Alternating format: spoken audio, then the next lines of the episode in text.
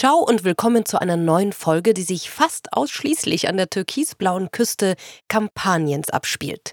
Wie immer war ich für Sie vor Ort in Italien, um die Regionen sich selbst erzählen zu lassen. Fernab von den Top 10 Highlights eines Reiseführers tauchen wir mit jeder Folge ein in das Land der Dolce Vita und Italien stellt sich Ihnen als eines der abwechslungsreichsten und buntesten Länder Europas vor. In dieser Folge machen wir einen Abstecher zur Kulturhauptstadt 2022, die kleine Insel Procida. Und dann geht es weiter an die weltberühmte Amalfiküste, die vor allem für Slow Tourism stehen möchte. Ich verspreche Ihnen, nach dieser Episode wissen Sie, warum man im Weißen Haus in Washington Zitronen und Früchte aus Kampanien auf den Tellern hat, warum 5475 Kilometer vom Nordpol entfernt einer der schönsten Geheimtipps Italiens auf Sie wartet und wieso die Yoga-Pose herabschauender Hund Gäste und Einheimische an der Amalfiküste verbindet nachhaltigen Tourismus 2.0 erleben und dabei das schönste Land unter den Füßen haben. Viel Spaß also bei einer neuen Ausgabe von Listen to Italia, der Reisepodcast.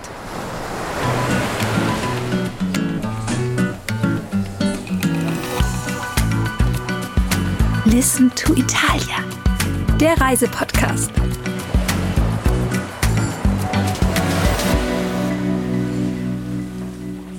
Die Insel Procida liegt vor Neapel, der Hauptstadt Kampaniens, und nur eine halbe Stunde mit dem Boot entfernt kann man dem Großstadttrubel von Neapel einfach bei der Einfahrt in den zauberhaften Hafen der vier Quadratkilometer großen Insel abstreifen.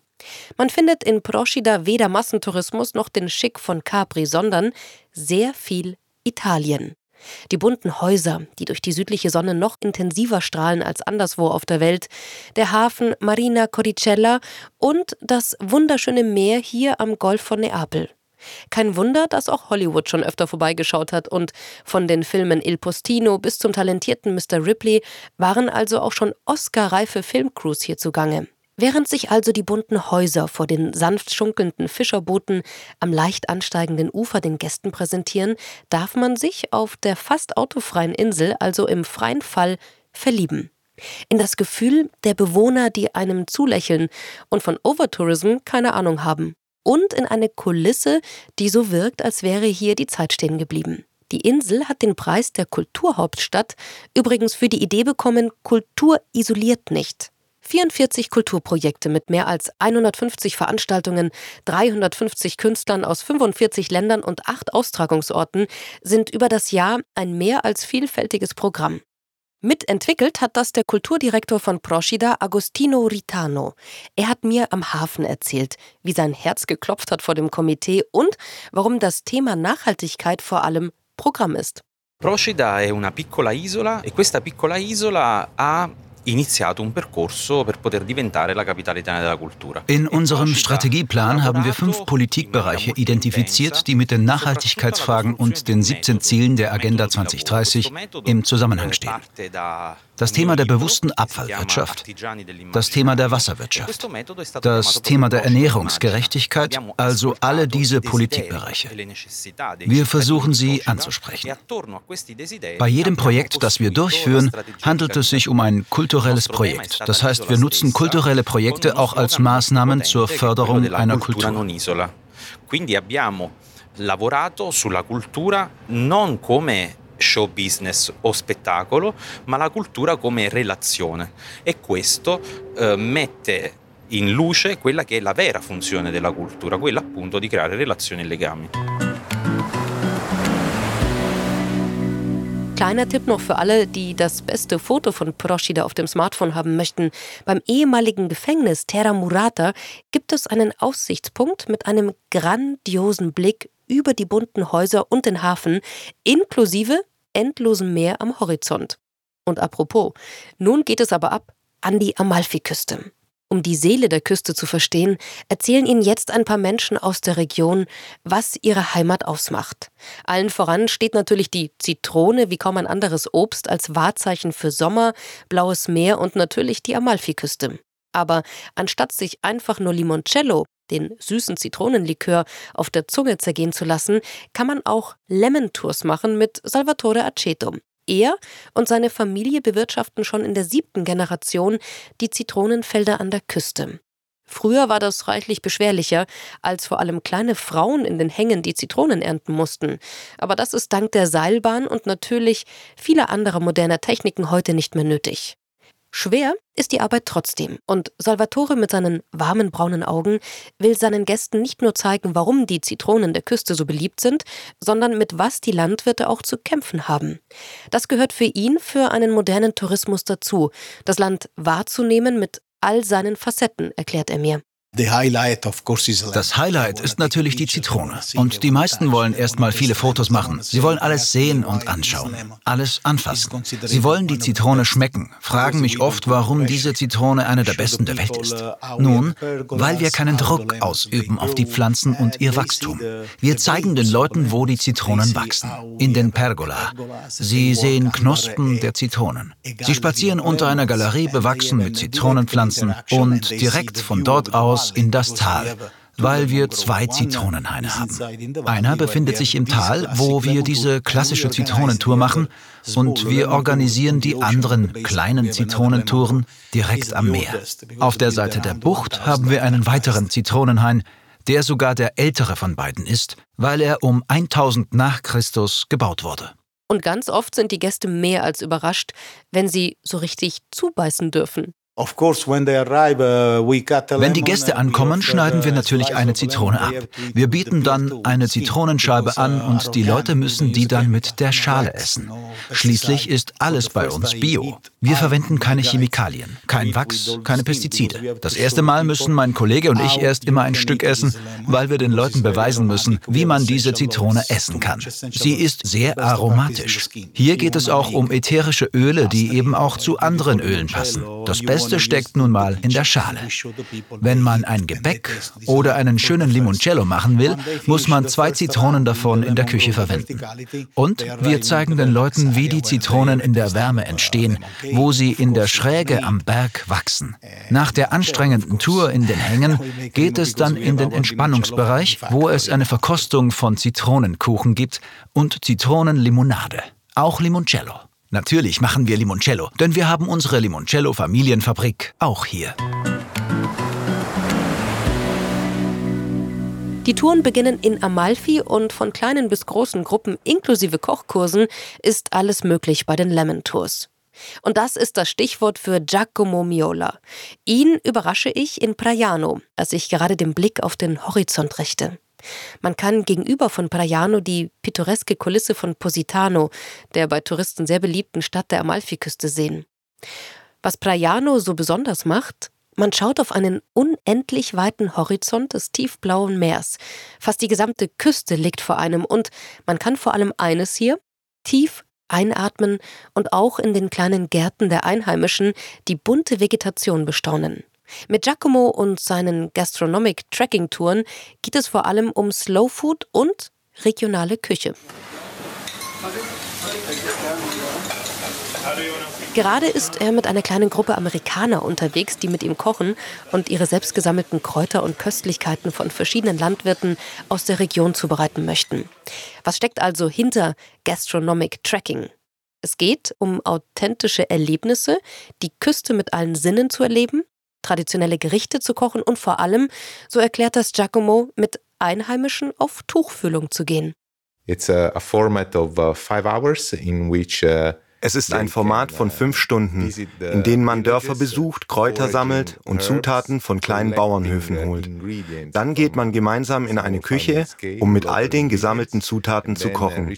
Dazu gibt es lokale Weine oder Biere. Und dann wird gekostet und genossen. Und die Amalfi-Küste wird mit allen Sinnen entdeckt. Die meisten sind überrascht, dass unser Kocherlebnis auf der Straße beginnt, mitten in den Dörfern, mit unseren Körben voller Zutaten im Arm. Gepflückt und gesammelt wird alles in den Gärten, oft auch in den verlassenen Gärten der Amalfiküste. Und beim Sammeln und Entdecken kann man dann auch das Land richtig fühlen, richtig schmecken und verstehen. Ein kulinarischer Weg, der in den Gärten beginnt, die Teller erreicht und durch die Küche führt. Authenticity, they can feel, they can taste directly into the land, so they are surprised that it's possible a total process that starts from the gardens and reach the table passing through the kitchen. Wer das Hinterland der Küste übrigens noch besser kennenlernen möchte, kann das auch mit Wanderschuhen. Daniela Wellnitz von Loki Travel ist aus Deutschland hierher ausgewandert. Natürlich nicht ohne Grund und dieser besondere Landstrich hat auch was mit ihr gemacht die Natur hier erstens mal und aber natürlich auch die Lebensart der Italiener, gerade hier speziell im Süden. Davon kann man unheimlich viel lernen.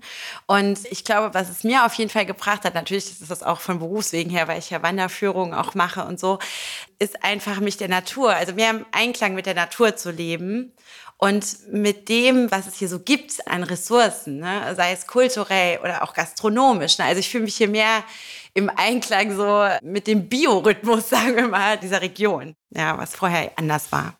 Und was man mit Guides wie ihr an der Amalfiküste alles erwandern kann, das verrät sie natürlich sehr gerne. Ich persönlich mag natürlich die Routen, die so ein bisschen ruhiger sind. Also das ruhiger in dem Sinne fernab von diesem Touristentrubel, den es hier natürlich gibt. Ne? Das ist ganz klar. Ähm, jeder möchte nach Positano, nach Amalfi, nach Capri.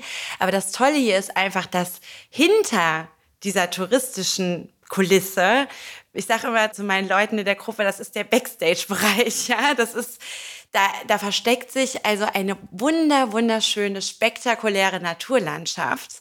Und es gibt hier für jeden die richtige Wanderroute. Sei es den wunderschönen Zitronenweg zwischen Majore Minori, der knapp zweieinhalb Kilometer lang ist, oder den Amalfi-Trek auf dem Höhenweg der Monti Lazari, ja, also wo man mehrere Etappen hat und von Agriturismo zu Agriturismo wandert und dabei aber immer auf der Höhe ist, also in der Berglandschaft. Und ich glaube, die meisten Urlauber, die hier hinkommen, die wissen das einfach nicht, was sich hier alles noch verbirgt. Gerade auch für sportliche Abenteurer, aber eben auch für Genusswanderer. Auf der anderen Seite mag ich aber auch wirklich diese klassischen mittelalterlichen Wege, die uns von einem zum anderen Küstenort führen, wo man wirklich unter Dächern von Zitronen wandert und auch so ein bisschen viel mitkriegt von dem Leben hier. Ne? Man sieht die Bauern so beim Ernten und so weiter. Oder eben so Orte wie Tramonti, ja, das äh, im Hinterland liegt, noch völlig versteckt, wo es völlig unbekannt eine absolut tolle Weinkultur zum Beispiel gibt, ja, also antike Weinreben, die über 200 Jahre alt sind. Es ist, und die Leute, man wird ja empfangen mit einer, mit einer Liebe, mit einer Gastfreundschaft und man weiß, wenn man da war an solchen Orten, also zu Fuß vor allem, dann weiß man wirklich, was die authentische Amalfiküste ausmacht. Und das ist eben das Spezielle an unseren Wanderrouten, weil wir halt versuchen, es nicht kommerziell zu machen, sondern wirklich, wir wollen das halt, dass die Leute das spüren, was hier eigentlich das wirkliche Leben auch ist. Und nach Hause gehen können mit einer Erinnerung an einen Geschmack oder an eine tolle Person, die sie kennengelernt haben, die eben das Leben hier auch repräsentieren. Ganz anders als Daniela ist Suella Cimino an der Amalfiküste aufgewachsen. Gemeinsam mit ihrem Mann hat sie das Hotel Margarita, direkt mit Blick auf das Meer, egal ob von den Zimmern oder der wunderschönen Dachterrasse aus, und möchte, dass die Gäste die Küste mit allen Sinnen genießen können. Sie selbst liebt ihre Heimat und findet hier regelmäßig Kraft. Allein das Meer gibt ihr die Ruhe für den hektischen Alltag. Ich äh, bekomme ruhig und habe keinen Stress, keine anderen äh, Probleme, weil äh, ich habe das Genuss vom Moment. Das ist gut für Seele. Und was sie sich für die Küste wünscht, ist vor allem nachhaltiger Tourismus. Auf Augenhöhe mit den Bewohnern und dafür bietet sie mit ihrem Mann auch E-Bike-Touren an, hat ein E-Shuttle eingeführt und verrät, was man sonst noch alles bei ihr und natürlich in der Umgebung von Praiano als Gast entdecken darf. Es gibt äh, sehr viele kulinarische Angebote, Wanderwege, Besichtigungen in äh, Weinkeller, Zitroneneien, Keramikateliers, Kunstateliers, angemachte Jewellerie, Bäckereien und Eisdielen, angemachten Konfituren und Likörlabors. Sonnenuntergang auf einem Boot. Hier in Praiano äh, kann man den Sonnenaufgang, den Sonnenuntergang und den Mondaufgang genießen. Wir werden von äh, Himmel geküsst, jeden Tag im Jahr. Vom Himmel geküsst wird diese Region also. Das beschreibt es eigentlich ziemlich treffend. Das Gefühl, das man hier an der Amalfiküste hat und vor allem beim Anblick auf das offene Meer. Dazu passt einfach auch ein Sonnengruß. Vielleicht mit seiner Yogamatte direkt auf dem Hauptplatz mit Blick aufs Meer von Praiano. Warum eigentlich nicht? Das hat sich auch Elvira Zingone gedacht, die Besitzerin des romantischen Palazzo Zingone. Und deswegen hat sie mit anderen Bewohnern an der Küste ein Yoga-Festival ins Leben gerufen, das Einheimische und Gäste in unterschiedlichen Yoga-Sessions zusammenbringt. Ob anstrengendes Yoga-Workout oder Meditation im Garten, beim Yoga-Festival Namaste Prayano sind alle, die Lust auf Sport und zur Ruhe kommen haben, genau richtig. Für drei Tage jedes Jahr Einmal im Mai und einmal im September verwandeln sich dann Gärten, Terrassen von alten Palazzi oder auch der Hauptplatz Praianos, der Piazza San Gennaro, in Open-Air-Yoga-Locations. Die Matten werden ausgerollt und mit Yogalehrern aus Italien und natürlich Special Guests darf man dann schwitzen und entspannen. Es ist ein sehr besonderer Ort, weil den ganzen Tag die Sonne scheint. Vom Sonnenaufgang uh, bis zum Sonnenuntergang. Außerdem sind wir hier nicht in einer Bucht, anders uh, als zum Beispiel in Positano, das ja an der Steilküste liegt. Wir sind hier direkt dem Meer zugewandt und dem Himmel. Es ist also ein perfekter Ort, um Yoga zu uh, praktizieren. Und unsere Bürgermeisterin und die öffentliche Verwaltung wollen in Praiano auch das Thema Nachhaltigkeit voranbringen. Die meisten von uns, die hier in Praiano leben, haben zum Beispiel einen Garten. Also haben wir auch Bioprodukte. Wir sind eine Gruppe von Leuten, die sich zusammengetan haben. Ich bin lediglich die Organisatorin und wir wollen zeigen, dass Praiano der perfekte Ort ist, um sich zu erholen und um Yoga zu praktizieren. We are a group of people working about it. I'm the organizer, but really we are a staff of people cooperating all together. That Praiano is the perfect place to have your rest and to practice yoga. Zum Abschluss tauchen wir jetzt noch in den kleinen Ort Vietri sul Mare in die Jahrtausende alte Kunst der Keramik ein. Die handgefertigte bunte Keramik wird nicht nur an der gesamten Amalfiküste verkauft. Die bekannten Vasen, Teller und Keramikgegenstände sind einer der Exportschlager der Region. An vielen Häusern und Kirchen findet man die traditionellen Fliesen, vielerorts auch mit religiösen Motiven und vor allem immer mit fröhlichen Farben, die das türkisfarbene Meer, den blauen Himmel und die grüne, mediterrane Natur der Amalfiküste widerspiegeln. In Raito, dem Ortsteil von Vietri, wird die berühmte Majolika hergestellt, die in der ganzen Welt bekannt ist. Der Bürgermeister Giovanni De Simone hat für sich klar festgelegt, Vietri Solmare soll noch bekannter und berühmter werden, denn es geht hier nicht nur um Keramik für den Alltagsgebrauch oder um nette Souvenirs. Die Kulturgeschichte der Antike steckt in jedem Teller und jeder Vase. Vietri Vietri war ein Hafen der Etrusker, von dem aus der Handel mit den Karthagern und den Phöniziern betrieben wurde. Das ist der Ursprung unserer Keramik, die eben viele verschiedene Einflüsse unterschiedlichster Kulturen beinhaltet. Die Etrusker waren berühmte Töpfer und von da an begannen auch wir vor Ort zu produzieren. Wir sprechen also von über 2500 Jahren Töpferkunst. Und auch die deutschen Künstler hatten in den 1920er Jahren ihre Finger im Spiel und waren Mitinitiatoren, damit die Kunst der Amalfiküste es sogar bis ins Weiße Haus geschafft hat. Dal 1900 in poi, dal 1920-25 in poi, noi abbiamo avuto il periodo. Wir hatten die deutsche Periode von 1920 bis 25 bis in die frühen 1960er Jahre. Es gab sogar eine Art deutsche Kolonie. Der erste war Max Mela Emerson, der die erste Töpferei dieser Zeit gründete und einen großen deutschen Künstler, Richard Dölker, zu sich holte. Zu Richard Dölker und auch Irene Kowaliska kamen mit der Zeit noch viele weitere Künstler dazu. Dank dieser Einflüsse wandelte sich der Stil unserer Keramikkunst, der uns in der ganzen Welt bekannt machte und heute immer noch macht. Gleich nach dem Krieg begannen wir mit den Fabriken Pinto, Solimena und Avalone und dann begann auch der Export nach Amerika, denn die Amerikaner verliebten sich in unsere Töpferwaren und Keramikkunst.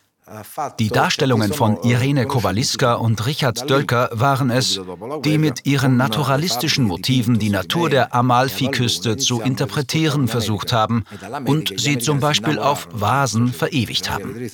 Von da an wandelte sich diese Vorstellung von Keramik die nicht mehr nur ein alltägliches Utensil war, sondern auch in der Wohnung ausgestellt werden konnte. Ein Satz wie Terbo-Teller macht sich zum Beispiel auch gut in einem wichtigen Haus, das man dekorieren möchte. Denken Sie nur an das Weiße Haus. Im Weißen Haus gibt es die verschiedenen Milch- und Kaffeetassen aus Keramik. Dort findet man auch Stücke unserer Keramikkunst, die berühmt geworden ist und sich stetig weiterentwickelt. In casi importante dove si vuol fare arredamento. Basta pensare che alla Casa Bianca, se andiamo alla Casa Bianca, ci sono le varie tazze da latte e da caffè che sono della ceramica vetrese, la nostra ceramica che è diventata famosa ed è, si è evoluta sempre di più.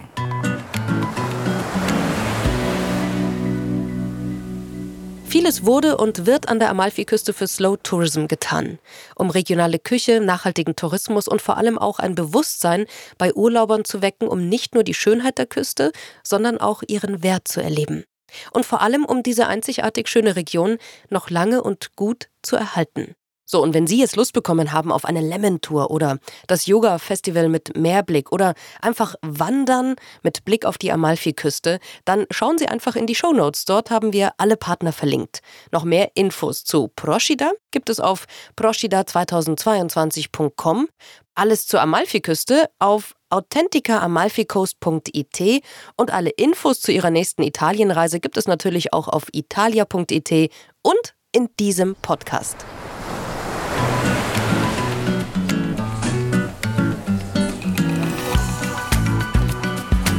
Listen to Italia, der Reisepodcast.